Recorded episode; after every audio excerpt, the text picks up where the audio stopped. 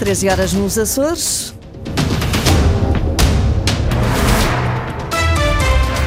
Em destaque esta hora nas notícias. Combustíveis aumentam a partir de sexta-feira, são mais 2 cêntimos por litro no gasóleo e na gasolina. Atlântico Line recusa responsabilidades na greve que começa na próxima semana e acusa o sindicato de deslealdade ao não aceitar as propostas da empresa para aumentos salariais. Ainda sem solução à vista, 15 trabalhadores da base das lajes estão a receber o salário base abaixo do salário mínimo regional.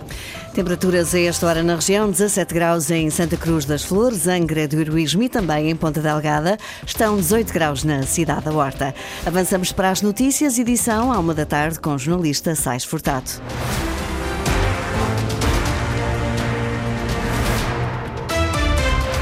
Aumento no preço dos combustíveis a partir de 1 de março, mais 2 cêntimos por litro no gasóleo e na gasolina. Segundo informação recolhida pela Antena 1, a partir de sexta-feira, o litro da gasolina sem chumbo passa a custar 1,47 euro, o gasóleo rodoviário 1,41 euro. O aumento de 2 cêntimos será também aplicado no gasóleo colorido para as pescas e agricultura. Conselho de Administração da Atlântico Line recusa responsabilidades na greve por tempo indeterminado que começa na próxima semana.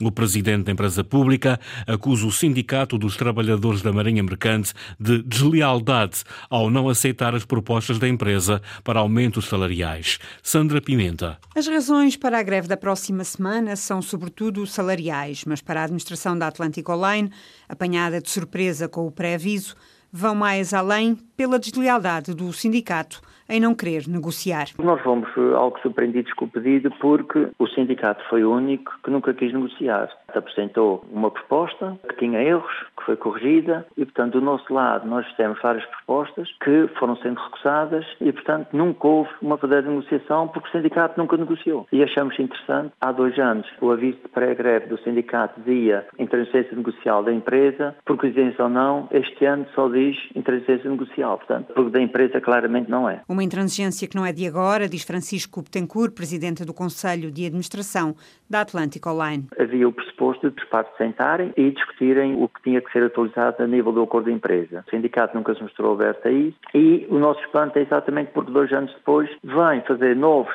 propostas de aumentos salariais consideráveis outra vez, sem querer rever o AE. Portanto, é impossível. Esta empresa não pode estar dois em dois anos, sempre com aumentos salariais significativos, sem resolver os problemas anteriores, porque isto condiciona toda uma população. População que vai sofrer com os impactos da greve e por isso o apelo ao entendimento tem de prevalecer. Nós temos a certeza que os nossos trabalhadores têm noção do que significam e da importância que estas viagens têm para o Grupo Central e Ocidental. E, portanto, como tal, eu estou convencido que chegaremos a um patamar de entendimento eh, na reunião que será feita na próxima semana. Reunião da próxima semana será então tudo por tudo para evitar a greve que para já tem início marcado para o dia 7 de março e que pode prolongar-se por vários meses. Decorre desde 2022 um processo de queixa contra as tabelas salariais aplicadas a trabalhadores portugueses na base das lajes. Com o aumento do salário mínimo no início deste ano, acentuaram-se as diferenças. São cerca de 15 trabalhadores a receber o salário base abaixo daquilo que é a retribuição mínima garantida na região. Qualquer um trabalhador nos Açores teria que ganhar 861 euros. Aquilo que nós verificamos e que nós alertamos desde 2022 e tal como nós prevíamos e alertamos na devida altura, aumentou neste ano de 2024. Existem quatro graus desta tabela salarial que estão inferiores ao salário mínimo nacional de 820 euros e que existem 6 graus da tabela salarial inferiores à retribuição mínima mensal garantida nos Açores.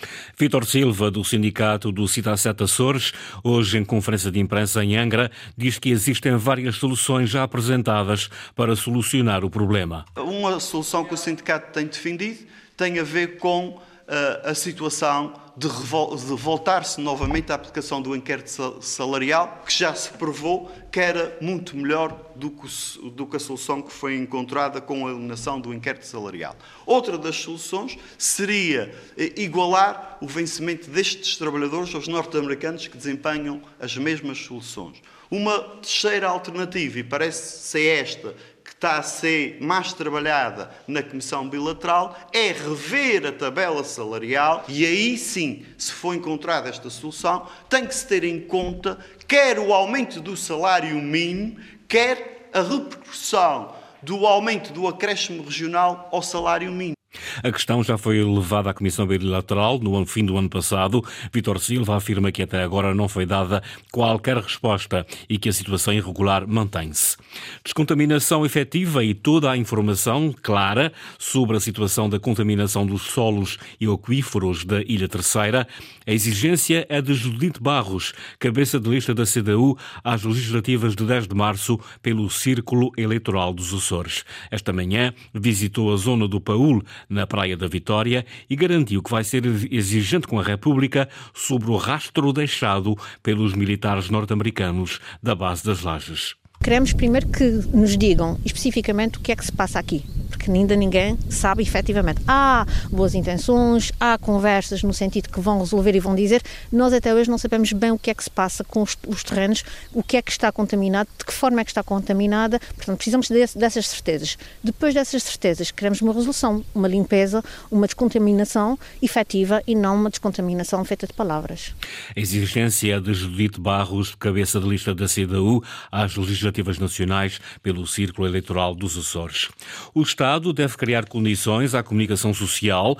Quem o defenda, o cabeça de lista do PS Açores, às eleições nacionais do próximo dia 10 de março, tomar o acesso, tornar o acesso gratuito à agência Lusa, rever sistemas de incentivo e acabar com a precariedade do serviço público são algumas medidas em cima da mesa, diz Francisco César faz parte das competências da região, mas sobretudo do Estado, criarem um quadro legal e criarem condições para que os órgãos de comunicação social, a imprensa escrita, a imprensa online, as rádios eh, locais e regionais e inclusive o serviço público de televisão e de rádio tenham as condições para poderem prestar um serviço que é devido. A nossa primeira preocupação e uma medida que estava a ser tomada era a de tornar a Lusa um serviço gratuito. A segunda medida é rever os sistemas de incentivos à comunicação social. Nós não nos esquecemos da RTP e da Antena 1, para convencermos também a RTP a nível nacional para que reconheça que nos Açores nós precisamos de mais meios humanos e, sobretudo, com muito menos precariedade do que temos até agora.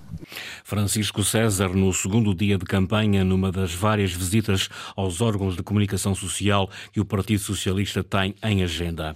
Paulo Muniz quer alterar as regras do subsídio de mobilidade. O cabeça da lista da AD pelos Açores defende o mesmo modelo da tarifa Açores nas ligações aéreas com o continente. A proposta foi lançada numa ação de campanha hoje em Santa Maria. António Pacheco.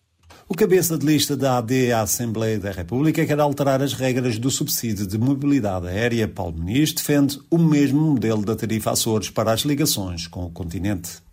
Tem que, de facto, ser alterado, retirando a burocracia que obriga a irem para filas dos CTT para serem reembolsados e as pessoas passarem a pagar somente os 134 euros e não terem mais qualquer burocracia exigível. Até porque, segundo o candidato, os inconvenientes são muitos, principalmente com os estudantes açorianos a residirem no continente obriga muitas vezes a irem a estações dos CTT longe de onde residem, com problemas acrescidos pelo facto de estarem deslocados, e não há razão nenhuma para este processo ser simples, como aliás já é a tarifa Açores, em que qualquer açoriano paga somente, no caso da tarifa Açores, os 60 euros e não tem mais nenhum reembolso. Como tal, exige mudanças.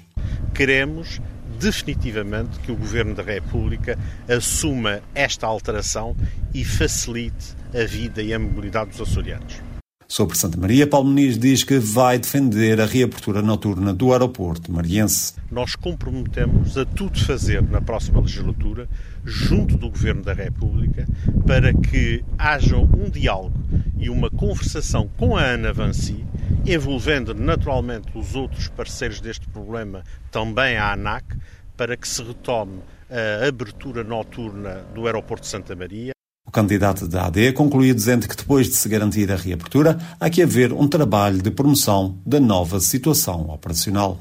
O governo socialista não resolveu propositadamente reivindicações dos Açores. A acusação foi feita ontem por Paulo Muniz na apresentação da lista de candidatos da Aliança Democrática às legislativas nacionais de 10 de março. Foi no Teatro Miquelense, no primeiro dia oficial da campanha, onde não faltaram críticas e acusações aos socialistas.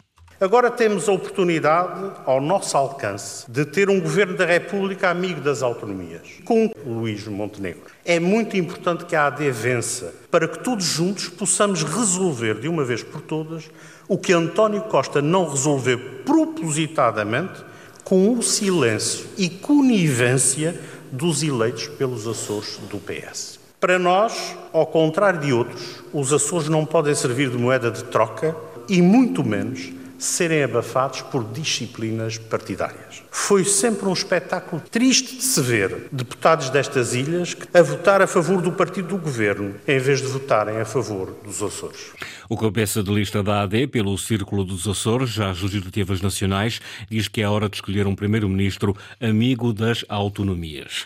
Doentes internados e presidiários votam a partir de hoje até quinta-feira para as legislativas nacionais, um processo previsto na lei e que conta com o apoio das câmaras municipais de todo o país. O presidente do município, o vereador, vão ao encontro dos eleitores que se inscreveram até a passada segunda-feira para poderem exercer o seu direito de voto.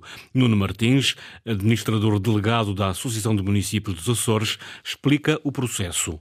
Portanto, é preciso anexar um documento comprovativo uh, deste impedimento, não é? Ou seja, é preciso o do diretor do estabelecimento prisional, o passado pelo médico que acompanha o doente, não é? No caso dos hospitais, e a partir daí, obviamente, o município onde se encontra, uh, portanto, a pessoa em concreto, o eleitor, uh, deverá mobilizar uh, esforços no sentido do Presidente da Câmara, que é isso que consagra a lei. O Presidente da Câmara, o, o vereador em sua representação, possam ir recolher estes votos de maneira a que possam estas pessoas votar. Segundo dados da Secretaria-Geral da Administração Interna, inscreveram-se 4.381 cidadãos internados e presos em todo o país, mais 925 inscrições do que nas legislativas nacionais de 2022. Nos Açores estão inscritos este ano 183 reclusos. Quanto aos internados nos hospitais, não há dados disponíveis. Avaliação bancária das casas nos Açores subiu para 1.201 euros por metro quadrado em janeiro, um aumento de 10% em comparação com janeiro de 2023.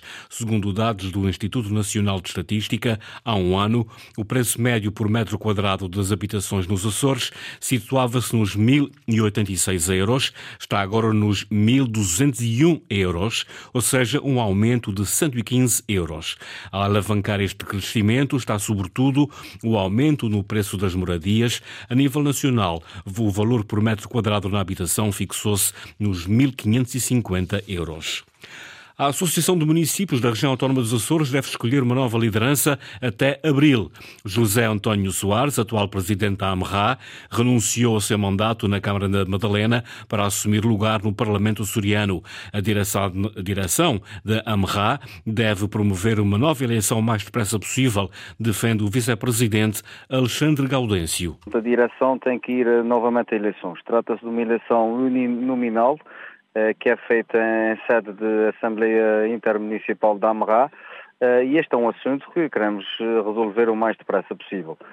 Nós temos reunião prevista do atual Conselho de Administração, sem a presença, claro está, de Jean António Soares já no próximo, nos próximos 15 dias, dentro de 15 dias vamos convocar a Assembleia Intermunicipal para que, no máximo, eh, durante o mês de março, princípio de abril, a nova direção possa ser, eh, pode, possa ser eleita eh, em sede de portanto, a Assembleia Intermunicipal, que é assim que dizem os estatutos. Por enquanto, ainda não há nomes em cima da mesa, mas a lista votada deve ser consensual. Nós estamos a pensar, a dialogar e que esta lista seja uma lista consensual. Até agora, eh, todas as listas foram sempre eleitas por unanimidade, não, não, não prevemos que isso não aconteça dessa vez. Tem que haver sempre um diálogo profícuo um, entre todos e aqui, uh, claro que temos que uh, ter em conta as diversas forças partidárias que neste momento compõem as 19 autarquias dos Açores para que também haja aqui algum consenso, como tem havido sempre. E por isso nós estamos confiantes que a próxima direção também irá acolher eh, por unanimidade todos os 19 autarcas. A nova liderança da Associação de Municípios da Região Autónoma dos Açores deve ser escolhida até abril. A atual direção, já sem o presidente José António Soares, reúne-se dentro de 15 dias.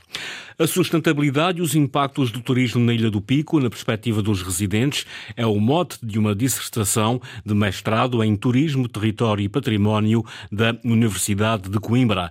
O trabalho está a ser desenvolvido por João Algarvio, um aluno da Universidade de Coimbra que conheceu o Pico em 2020 e desde então olha com preocupação para os impactos que o setor do turismo pode ter no dia a dia da Ilha Montanha. David Borges. O inquérito anónimo e confidencial procura auscultar a posição dos residentes no Pico sobre os impactos do turismo no seu dia a dia. O número de respostas ao inquérito tem surpreendido o aluno da Universidade de Coimbra, que decidiu avançar com o estudo depois de perceber a preocupação dos locais com a atividade turística. Eu decidi partir para, para, este, para este trabalho, para esta investigação, a partir do momento em que contactei com os residentes locais, um, em anos anteriores, e pude uh, a perceber-me de, de, alguns problemas e alguns impactos que estavam a, a decorrer na, na, Ilha do Pico. Da experiência que tem de visitar o Pico nos últimos anos, João Algarvio admite que muita coisa está a mudar, motivada pelo setor turístico, e alerta para a necessidade de se preservar a identidade da Ilha do Pico e também dos Açores. O turismo tem uma, tem uma grande influência, sim, porque o turismo é o que promove o fluxo de, de pessoas, não é? E por isso, sim, eu acho que acho que estão, que estão a mudar. Agora, o que importa, sobretudo, é preservar e, e, e conservar a cultura e as, e as tradições do, dos Açores e, e da Ilha do Pico, porque isso é o que, isso é o que distingue os destinos do, dos mais restantes. No inquérito, João Algarvio procura respostas sobre os impactos do turismo, questionando se os hábitos de vida dos picarotos estão a ser alterados para evitar turistas e se o fluxo de visitantes é demasiado elevado e se esse aumento pode levar à escassez de recursos naturais. Os impactos no aumento da poluição e na destruição da paisagem natural é outra questão formulada no inquérito que procura ainda perceber a opinião dos residentes sobre as consequências que o turismo tem no aumento do custo de vida e também na especulação imobiliária. Impacto do turismo no pico, objeto de trabalho académico na Universidade de Coimbra. As notícias da região, edição à uma da tarde, com o jornalista Sais Furtado. Lembro que a informação está em permanência em acores.rtp.pt, também no Facebook da Rádio Pública.